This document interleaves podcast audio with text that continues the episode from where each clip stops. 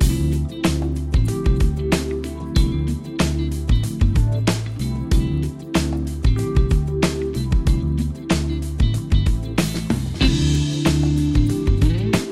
マシンのグッドナイトパパ。この番組では年齢さまざまな子供を持つパパとナビゲーターのコマシンが毎回テーマに沿って対談を繰り広げていきます。子育てを通じて学ぶこと。妻には言えない本音。社会との関わり方などここでしか聞けない話が盛りだくさんです。それでは今回の対談をお楽しみください。はい、えー今回の対談の相手なんですけども古賀さんです。よろしくお願いします。よろしくお願いします。えーで早速なんですけど、はい。えーまあ、古賀さんあの今シェフということで、はい。えーお仕事されてますけどもあのシェフってあれあのフレンチとあの特有のなんかよ呼び名なんですかねシェフっていうのは。あの和食の方は別にシェフって言わない気がするんですけど。まあどうなんでしょうね。あの別府とかに来て、はい。シェフ、まあ福岡とかはシェフとか呼ばれる方もいたんですけど、はい。まあマスターとか大将とか、はい。はいまあ店長とかやっぱり呼び名がいろいろあって、うんまあホテルではシェフって皆さん呼んでたんですけど、大体もうそうそうでしょうね。ただ洋食の人を見たら国工場着てる人見たらまあ皆さんシェフって呼ぶような。はいはい。ただ決まりはないですね。あ本当ですね、はい。い、やなんかちょっと今ふと思ったんで聞いたんですけど。で古賀さんあのもうシェフ、えーもう結構長いですよね。で僕と出会ったのももう15年ぐらい経つと思うんですけどでもその時すでにもうあの料理の世界で、えーなんかされてたと思うんでだいぶ長いと思うんですけどなんかどうどうしてそのシェフの、まあ、この料理の道に入ったっていうかあの何がきっかけでこの世界に出会ったのかなと思って。はい。まあまあお恥ずかしいっていうか、まあそんなに誇れるしことではないんですけど、まあ、今が42で、はい。21で21くらいでこの世界に入ったんですね。あはい。で、まあ、すぐ入れたわけじゃなくて、うん。まあ、大学を行ってたんだけど大学を2年生をはい。3回しちゃって、ダブリダブリではい。将来を考えてる時に、はい。まあ親が固い仕事だったから、えーはい。まあどうしようかなって考えてた時に親はまあ大学行けって言ってたけど、うん。自分的にまあ若かったからうん。何かしないといけないと。はい。葛藤してる時に、はい。まあ料理だったら学歴もいらないしっていう安易な気持ちで料理人になろうと言ったらまあ周りもわすごいねっていうこう完成じゃないけど、うん。はい。まあ、すごい夢があるんだねみたいなことを言われてそこでまあ親に相談したところ、まあ、もちろん大学行けとうん。卒業しろっていう話になって、はい。まあ、嫌で喧嘩になって感動されたんだね。あそうですでか感動されて、はい。でもう本当に6000円ぐらいしかななかったけど もうタクシーに乗って出て家から。はい。でそこから、まあ、あの日雇いのバイトしたり料理人になるって言ってもそこからまた6ヶ月ぐらいはもうずっとお金がなかったからバイトとかして。で結果的にあのよやっと6ヶ月後ぐらいにはい。住むとことか用意できてこの世界に入ったから。もうきっかけはすいませんちょっと逃げ的な部分もあったし夢的な部分もあったし 複雑な状況ですね、はい。い。やあの多分ですねまあ共通の知人、まあ、何人かいますけど、うん。まあ、僕も含めなんですけど、あの逃げ続けた人生なんで でい今も逃げ続けはしないですけどでもなんか逃げ続けた結果として、まあ、あのここに今いるんですけどであの、まあ、逃げってえーなんでしょうね、まあ、正当化してるわけじゃないですけど、うん。まあ結果として良かったなと思って、うん。あのまあ、逃げすもでも自分の中で一応その場その場は、うん。あのちゃんと対応してきたつもりだと思うんですけど多分世間から見たら 完全に逃げのの構図がそこにあるんですよね。で逃げてあの、まあ、僕の場合もあのなんですかね、えまあ、音楽やったりとか、あとまあなんですかねえフリーター長年してたんで、うんだから初めてあの、まあ、高校出てすぐ就職はしたんですけど、うんまあ、すぐ辞めて、うんでその後就職したのってもう2728ぐらいだったんであのまああの人前で今いろいろとですね、うん。あのいろいろ自分の意見とか言ってますけどそもそもそんなこと言えるような人間じゃないのに、うん。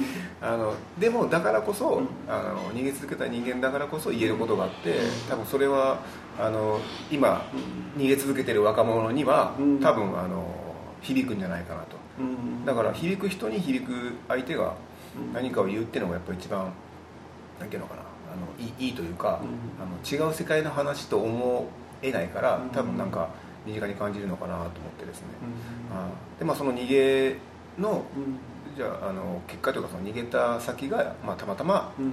料理だったっていうことですかね、あまああのその逃げっていう部分で、まあ、ちょっと真面目な話をすると、ーはい。あのまあ逃げってイコールかっこつけっていうこう認識があって男の人ってはい。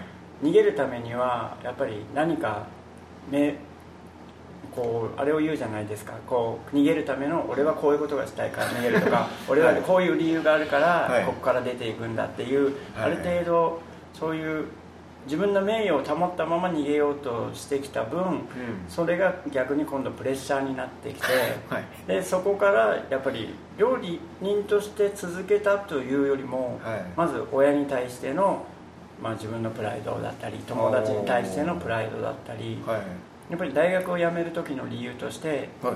やっぱり親からすれば逃げっていうのを知ってたんだけど、はい。周りの友達からすれば夢っていう認識があってはい。で夢を追っかけていいったやつが今度辞めてしまうと今度周りの自分の仲がいい友達もなくしていくんじゃないかなっていう認識があったから、まあまあホンダとかああいはい。うちょっとサッカーのホンダとかああいう、はい。まあ大口をビッグマウスの人たちってうん。やっぱある程度プレッシャーに立たされると思うけど、うん。結局逃げることが悪いというよりもはい。有言実行じゃないけど自分のその言ったことに対しての責任っていうのはまあ持ってたから今があるんじゃないかなっていうのあは、あはい。うんまあ大せ大層なことは言えないですけどね。あでも確かにあれですね、うん。僕もなんだかんだ言って、うんえーっとまあ実際ですね、えーまあ、音楽とか、うん。その他昔から言ってることとかは、うん。やっぱり今でもやってるんですよね、うん。まあ、その程度はあの高い低いとかいろいろありますけど、やってるんで多分それは自分に対して、うん。それやめたらもう何も残らんでしょあんたっていうのがあるんでだからもしかしたら最後の一戦かもしれないですけど崖っぷちのこの小指とかかかってる状態でこれだけは絶対に話すもんかみたいないうところで続けてるのもあるので、まあ、逆にそれがなんていうんですかね、ななんかこれさえあればやっぱ自分はやっていける気がするみたいな、うん。どっかでそうよりどころになってる気はまあしててですね、はい、だからなんかそういうのはすごく大事で。で多分、まあ、時代は変わってもこういう逃げ続ける若者っていうのは多分、うん。あのなくならないと思うんで まあこれもし聞いてる人で若い人でうん。逃げてる人がいたらあの多分あの君の、うん。えー君は多分数年後、うん。あのこの今の話してる2人のおっさんみたいになってるよとただあのその今思ってることとか、うん。夢とか逃げとかいろいろあるかもしれんけど、まあ、それだけ続けていた方がうん。あのいいんじゃないかっていうことは、まあ、先輩として言えますよね。そうですね。まあ趣味とか仕事に関わらずね好きなことだけは続けていった方がは大小構わずですね、い。はいですよね。まあ、難しいですけどね今の若者の環境とか状況もあるから、うん。ね。昔は許せたことが今はかわいそうかなっていうところもあるけど、そうですね。はいまあ、ただやっぱりこう格好つけてほしいっていうのはありますね。ありますよね。うん今の若い子にはやっぱりはい。もうお金がなくても,、はいはい。もうその自分の環境がなくても、はい。格好をつけるっていうのはもうみんなできるから格好つけたら結果的にその自分で何かを作っていかないといけなくなるからその環境を、はい。はいいや格好つけれたら、はい。い、つかやっぱりそれが気づく時が来るから。うんうんまあ格好つけすぎて、はい。いろいろとダメなこともいっぱいありましたけど。まあありますよね。はい。であの古賀さんといえばもちろん話変わるんですけど、はい。まあ、古賀さんと私といえばですね、えーまあ、昔、まあ、それこそ出会って15年ぐらい前ぐらい。からですけど、はい。えーいろんな遊びをしたと思うんですけど、はい。えーまあ、具体的に言うと、まあ、女性とですね、うんえーまあ、コンパと言われるようなのを、ね。はい。えー多分週34ぐらいやってた時期も結構あったと思うんですよ。そんぐらいしてたでしょしてましたよね、はい。で多分それって多分2年か3年かぐらい多分トータルで言うと 期間やってたと思うんであの何やってるんですかって話なんですけど あの時は一応楽しければいいやみたいなところもありましたけど、うん。実際その女性とまあ遊ぶ時になんですかね女性のどの辺にあの重きを置いてたんですかね。その、まあ、タイプって言われる子だったりとかあの一応それなりにその今日どんな子来るかなって楽しみにしていくわけなんで、うんあのなんかどこにそのなんですかねその子のあれなんかモテたんですかねご外見なのか、うん。その例えば笑顔だったりとか、うん。あとはその仕草のこういうやつとか、うん。その辺とかどうやったんですかね岡さん。まあどうまあまともにこう考えたことはないけど今はいちょっと年取っておじちゃんになって、あの時を振り返るとっていうとこで見ると、はい。まああのちょっと言い方が悪いですけど、うん。付き合いたいとか、うん。友達になりたいとかやっぱり両面で多分言ってたと思うんですね。おおはいはい。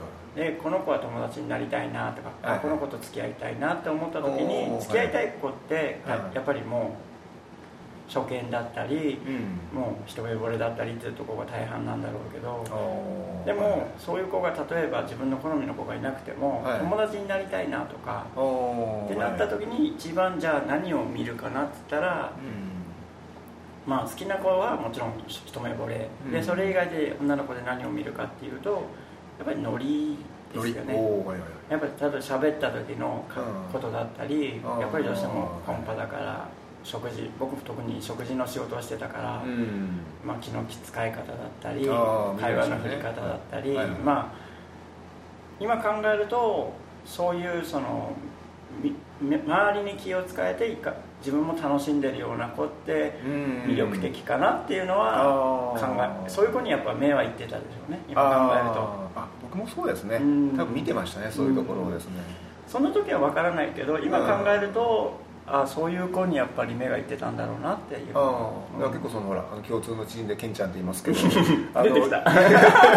まあよくその3人であの、ね、あの主催をこう代わる代わるしながらその週34のスケジュールこなしてたんですけど、うん。あのよくケンちゃんからですね僕その、今日の中でどの子良かったとか話になった時にあの子良かったよとか言ったらそのやっぱケンちゃんはどっちかというと外見重視というか、うん。えーなんでまあなんでよいいのあれがっていうのは結構反応が多くてですね。で僕の中では多分その、まあ、外見がプラス良ければ、まあうん。あのまあ、トータル的にいいんでしょうけど、うん。あの外見がその、まあ、いまいちっていうふうに思われたとしても、やっぱそういうあの気遣いっていうかですね、いうのをやっぱりやってるところを見てたから、うん。多分ケンちゃんとはあのタイプがいつも合わなくてですね、うん。だったと思うんですよね、ででそれでそのそういうなんか振る舞いがいい子ってやっぱ友達になりたいからあのその後電話番号を変え交換して、うん。そのお互いがこう幹事として、うん。じゃあ次の飲み会その次の飲み会とか言って結構付き合いが続いてた気がするんですよね。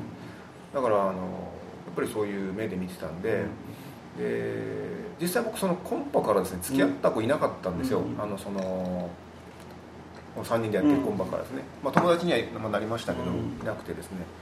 だからまあそういう目で見ててやってたのかなと思ってですね一時あの本当に数が多すぎて、うん携帯電話にその 女の子のあの名前いっぱい入ってたんですけど覚えきれなかったんであの V ネックとか タートルとか巨乳とか入れてましたもんね。ごめんね。その話結構あの有名であのまあケンまあケンとははいそういう話をよくしてて、はい。まあケンはちょっとまあしんちゃんも分かる通り、はい。独特な世界観を持ってるからそうそうですね。あの今日どうだったっていう話をした後に、はい。今日最初みんなウーロン茶だったからダメだったとかおおえウーロン茶？なんでウーロン茶だったら最初の乾杯ウーロン茶ですよ。テンション上がらないでしょっていう。そこそこっていう話。多分そこはあの違うんでしょうねポイントがね。僕はそこはどうでもいいと思ってるんで。はい。ああそうかそう。だからあのただケンケンと話してた時に、かはいあのまあ、しんちゃんとかとか呼ばれると、うん。あのどっちで行った方がいいのかっていうところはたまに考えててムードメ今日はムードで行ったムードメーカーで行って あのやっぱりこう、はいはい。コンパなんで、はいですね。やっぱりこう男の子もみんなバラバラの時があって、はい。こうそこで初めて会う友達人とかもいたから、うん。いましたね。はい。まあ、今考えればそういう人たちと会ってこう、うん。こう友達になれたんだけど、はい。その時はやっぱり自分がここの場でどういうこう役割をしないといけないかってうん。ちょっとしたあの、うん。仕事じゃないですけど、うん。でもそういうところはケンと考えてて。ああそれは僕もありましたね、うん。一応あれはコンパって一応あの、まあ、5対5なりしますけどでなんか実はそのカップルできるとかって意味では個人戦のように思われて一応は団体競技なんで バランスが大事なんで。今日は引いとこうかなはいそうですね。今日引いとこうかなって。特にあの3人結構よくやってたんで、うん。まあ、この、まあ、メンバー見たりとか、どういう経緯でこのコンパが今日成立してるかっていうのを考えた時に立ち位置考えて、あの普段はそんなに僕はっちゃける方じゃなかったですけど、じゃあ今日はっちゃける風にしといてあの古賀さんとかケンちゃんがそのあのクールなあの一面を保って終われれば一応僕の役目は今日は果たしたと。いうことはやっぱ全然考えてたんで、まあ、デザインもやってましたけど、ただやっぱそういうなんですかねあのお互いの信頼関係で、あのコンパっていうのを あのこなしてた気がするんですよね。まあ、それはあって僕もしんちゃんもケンも多分コンパで彼女ができなかったのかなっていうのは、ああそうですね、結局あんだけやってあんだけやってできなかったのは、はい、あそういうことかな。結果的にちょっとしたあの場が楽しいっていうか、うん、みんなで集まりたいっていうところが大きくて、ね、じゃあ本当に出会いを求めてやってるのかって言った時に、うん、まあその空気感が楽しかったのかなっていうのはやっぱ今考えると、はい。じゃあ今彼女が欲しいかとかでも結婚しても女の子と遊びたいかって、うん、そういう気持ちはこれっぽっちもないけど、うん、ただあの時のノリだったり、うん、例えばしんちゃんとかやっぱケンケンとかやっぱりいろんな人たちとこう飲み会だったりっていうのは、やっぱり楽しい思い出ですよね。いやいや楽しい思い出ですね、そこに女の子がいるかいないかって言ったらやっぱりあの時代はやっぱいた方が盛り上がるから。そうですね、うん、あのこれすごい失礼なんですけど、うん、あの女性は多分その僕らが楽しむ時の あのツールっていうかその利用してるわけじゃないですけど 実際に僕ら3人がわあ楽しくてなんか女の子そこいたよねっていうちょっとあの次のあの 第第2次な、まあ、要素ではありましたんで、まあ、だからそこにこう僕普通なんかよく聞くコンパで当たり外れとかよく言う言葉ですけど、あの時は多分そこまでそこを意識してなかったかな、うん。ね、もうただその場に行っていろんな人と話して、はいね、友達でも、まあ、好きになれば付き合うでも、うん、ただそういう場があるっていうのが楽しかったから、はい、そうですね、今考えるとやっぱりうんなんかいい環境でああいう場があったから今の自分にもちょっとつながるかなっていうのはまあ、客観的ですけどね。結果論なんですけど。それは思うかなと。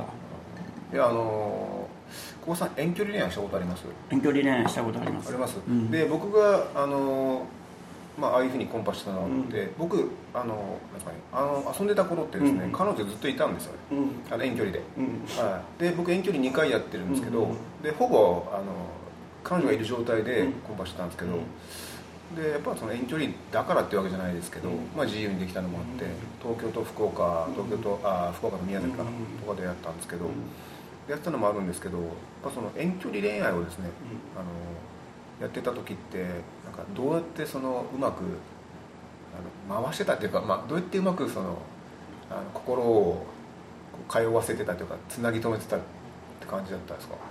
あのーまあ本当に過去の話だから、はいはい、結果論とかい。う話になってしまうけど、あのやっぱり仕事をしてたし、仕事できつかった部分もあってやっぱり癒しっていうのは恋愛には絶対出てくると思うのね。あの特に仕事してた時は、はい、でどうしてもその癒しが遠距離だったら電話とか会うにしても、あの僕は沖縄だったから相手が、うん、沖縄に行くっていうのもしょっちゅうできることじゃないし、うん、うん、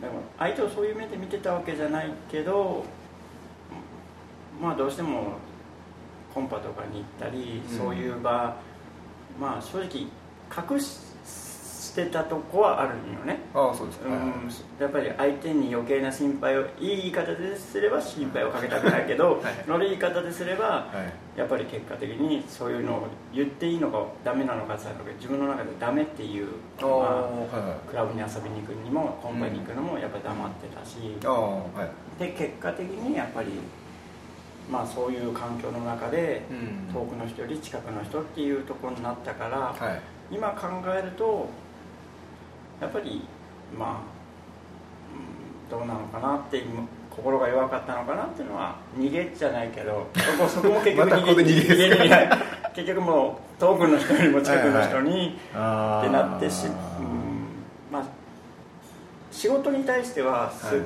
まあ、け感覚的なんだけど仕事をちゃんとしとけば、別に生きていけるかなっていう主観的なところは正直あって、ああだからそのまあその時結婚したいかしたくないかって言ったらそこまで結婚にも興味もなかったし、ん。相手はやっぱりもう沖縄っていう環境にいたら、はい。まあ福岡と沖縄っていうと地方やっぱ沖縄の方が結婚する率が高くなって周りがやっぱ結婚していくじゃないですか、はいならやっぱ僕は遊んでるし友達もいっぱいいるから、はい。結婚考えられないこのやっぱりこ考え方の違いで、はい。向こうは結婚しよう僕はちょっと結婚はっていう環境でどんどん亀裂こう亀裂が入っていって、はい。まあ、福岡で相手を見つけて別れたっていう結果なんですけうどね、ん。ああでもそれそうですね。年齢的にもそういう話が出てきますよそうそうねじゃあどうすんの？でうちら今どういうことなの？みたいななりますよね。もうそれありましたね。その時はだからあの僕はじゃあいいよと、うん。ただ自分はそっち行かないんで、うん。こっちに来てくださいと、で結果的に向こう来なかったんで、うん。じゃあ終わるしかないよねって終わったんですけど、あまあだから遠距離やった、まあ、人間としてですねやっぱり、まあ、うまくやっていくというかあの無理しなくていいと思うんですけど、うん。やっぱり向こうに対して、まあ、どんだけこうなんていうのかなやっぱりこう腹割って話せるかというか、うん。その話をしていかに向こうにこう心配させないようにするかっていう、まあ嘘はだからたまには OK なんですけど、うんそこの気遣いっていうんですかね。そこをやってはいましたけどただやっぱり今言ったみたいに距離があって、うん。まあ、頻繁に会うわけでもないし向こうもこっちのスケジュール管理できないんで、うん。まあ、それをいいことに多分あんなふうに遊び三昧してたと思うんですけど、まあ、ただ今となってみればその経験がやっぱり生きてきててですね、まあ、対人関係基本的に僕は前からあんまりあのスタンス変わってないんですけど、はい、そこはいまだにあるんでそこはなんかあんだけ遊んできててやってよかったなと思って。でまあ今はもう結婚してですね子供もまあいるんであれですけど、あの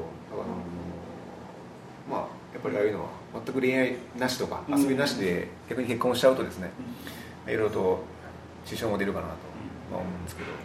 でちょっと次その結婚の話なんですけど、はい。はい。あの小川さんあの、えっ、ともう何年前ですか結婚されたのって？結婚は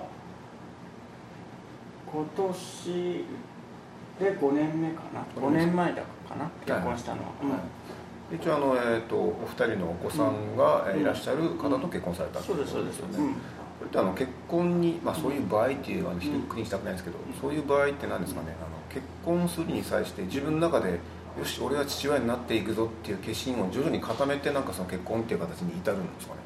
うーんその最初はやっぱり普通の恋愛観から結婚するっていうかただ普通恋愛だったらい。恋愛した後に、うん。じゃあ結婚まで行こうかっていう一,、はい。まあ、一連の流れがあると思うんですけど、はい。ぼ僕の場合はやっぱりもうその人とこうやっぱり関係を持つとか、うん。恋愛あの付き合うってなるとはい。直結しても結婚っていうのが出てきたしあのまあ実際子供がいる話なんで、うん。はい。まあある程度普通のことところよりは考えましたね、うん。あのまあ、当たり前のことなんだけどはい。結局、うん、やっぱり自分のこう肩にう3人乗るわけじゃないですか、はい。まあ正直言えば。んそうですよね。はい。ただそこまでしてこの人のことが好きなのかっていうところはやっぱり考えて恋愛ってはい。結構やっぱり、あ好きだとか、はい。気に入ったな遊びたいなとか、はい。ちょっと一緒にいたいなっていう延長でじゃあその人とじゃあ明日結婚できますかって言ったら、うん。えそれはちょっと早いわって言多分だと思うけど、はい。そこをすごい考えてまあこれもただまた過去に戻るんですけど、うんはい自分が遊んできて結婚しようって言った人もいっぱいいるし、あーはい。まあ、変な話向こうから結婚してくしようよとか、うん。僕も結婚したいなと思う人ももちろんいたけどはい。結局今が42ではい。36ぐらいの時にはい。結婚の話が持ち上がっておおなぜこのタイミングでうん。子連れの人と結婚したいって自分が思ってるのかなって思った時おにー。まずそこの客観的な部分ではい。福岡とかに行けばうん。出会いもまだあるだろうし、うん。別に36ぐらいだったらまだ他の女の子ともいっぱい出会いがあるとは思ったんだけど、うん。なんでこの人なんだろうなって思った時にうん。なんかやっぱりこうまあ伴侶とかよく言う結婚を伴侶とかパートナーとか言い方するけど、はい。初めてなんかそういう感覚にはなったかうん。なあこの人ごめんなさいね。ちょっとあのおじちゃん臭い言い方だけど、はい。骨を拾ってもいいかなっていおうー。人。はいはい今までのやっぱそういう思った人がはい。これまでの人生でいなかったから、おだから骨を拾うとか、はい。本当に今考えるとはい。使ったこともないし考えたこともない 何それっていう。ああまあまあそうまあですね、お葬式とかいろんね身内のお葬式とかももちろんそういうところも行ってきたけどうんなんか今までの人生ははい。別にこうへんもう露骨なんだけどはい。もうし自分が死んだら死んだでもう変な話骨はその辺でばらまいてもいいよぐらいの感覚で生きてきたのがやっぱりこうちゃんとしてあげたいなとか、あまあ、だから最終的にその自分が死んだ後とか、はい。その人が死んだ時のことをリアルに考えてしまったっていう、まあ、だから自分の人生で本当にそういうことがなくて、でそれが考えれたからこそうそうだからまあ、この人なのかなっていう話ですかね。であとまあ自分がすっごい、まあ、焼きもち焼くところもあってあそうですか。でさ最初にその、はい。やっぱ相手がいたから、はい。でその部分で一時期はちょっと我慢しないといけないところも向こう,、まあ、向こうも席があったからああその部分で我慢しないといけないところもあったけどそこもうん。我慢我慢というか待てたというかそこまでやっぱりこう手続きをきちっとしてやっぱりはい。子供の人生もあるから、はい。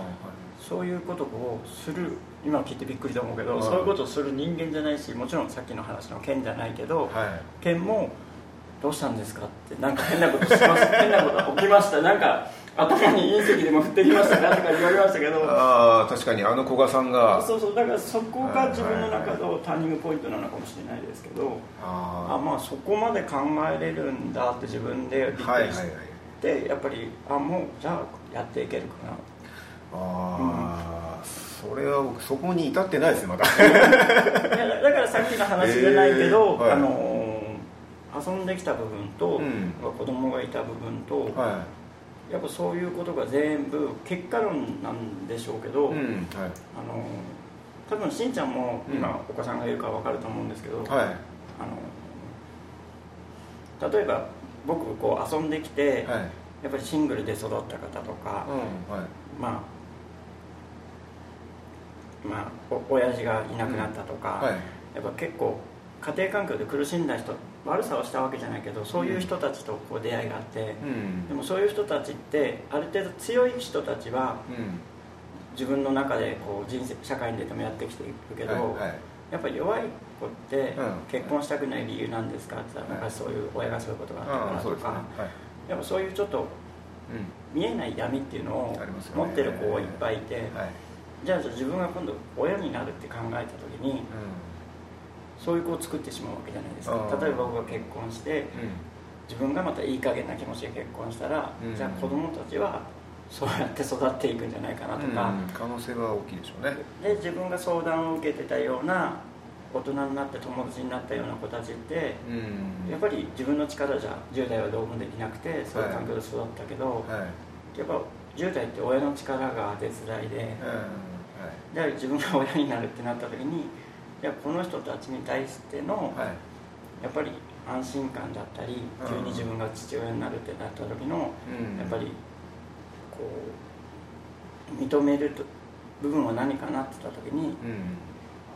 やっぱり信頼だと思いますね、ああ信頼ですね。うん、だから信頼を作る時にうん。もう自分は普通の結婚じゃないからうん。もうやっぱり自分の気持ちとか自分の雰囲気とか自分がこうしたいからっていうのよりも先にうん。子供たちとかはい。奥さんがこれから幸せに生きていける、うん。でまあ本当にこの子たちがあの時にこうお父さんが変わってよかったなって思えるようにっていうところまではい。結婚の時は考えたから、えうん、まあ自分でも意外ですよ。こういうこと考えるようになったな。ー、あれ古賀さんなんかあのちょっと人変わったんですかねとか言って。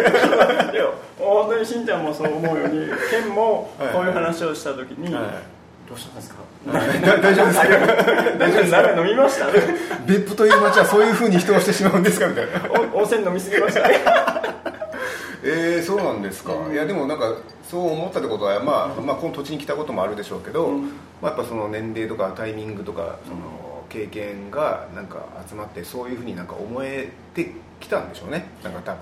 思えてきたし結果的にまあ今結婚して5年なんですけど、はい。まああの今いろんな知り合いの別府の人たちとも話してちょっと、うん。こう若年寄りやねっていうか言われる部分もあって、はい。まだ42やから、うん。こうまあ、エンジョイっていう死語的な言葉を使うけど、エンジョイしてるつもりなんですけど、はい。その考え方がはい。こう自分をこう自問自答がずっとこの5年間ではあって、はい。はい。最初のやっぱり12年はうん。やっぱりやってあげてる。だから自分がはい。子供を育ててあげてるとか、自分が結婚してあげてるっていうところがはい。やっぱり多少なりあったみたいで、えやっぱり自分が初婚だったからですね、でもそれがどんどんどんどん勘違いだっていうのが 分かってきて。もうまたまた戻るけど、あこの環境から逃げ出したいなって思ったけど まあだからあやっぱもう本当に最初に戻るけど料理人として偉そうなことを言って結婚して、うん。今回あ料理人としてうん。大学を辞めてその世界に入った時も人に偉そうなことを言って料理人になって逃げれなかったし今回もやっぱ親とかにもうん。反対された中で自分はこうだからって結婚したいからっていうのを言ってはい。まあ別府に練習するかどうかわかんないですけど、うん。お店もまあ任せてもらって、自分でも自営するようになったから、うん。でまあそういう部分でこう周りがどんどんどんどんこうプレッシャーとかそういう環境から逃げ出したいなと思っても、はい。まあ、責任っていう部分にこう置か責任をかけられて自分で責任っていうものを持ってしまうとうん。結局逃げ切らない人間なのかな。結局だから自分の中でこう理由付けをしてはい。逃げる逃げないよりも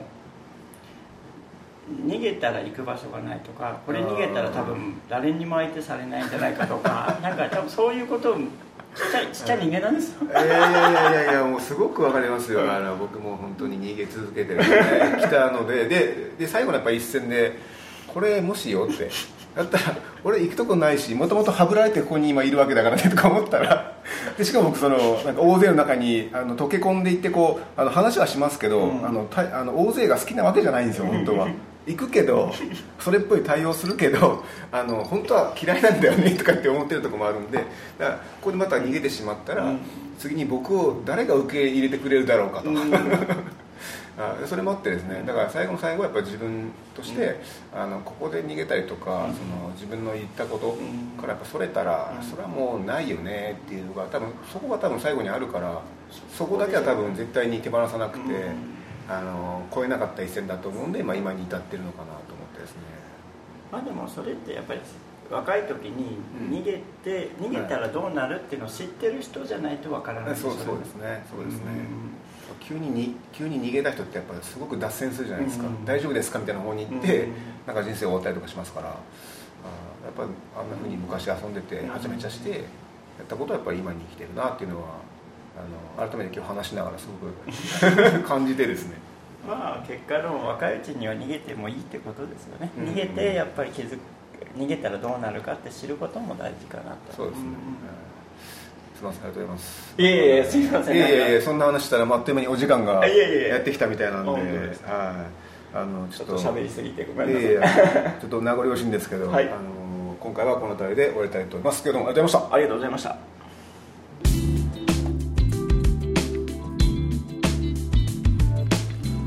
コマシンのグッドナイトパパ。今回の対談はいかがだったでしょうか？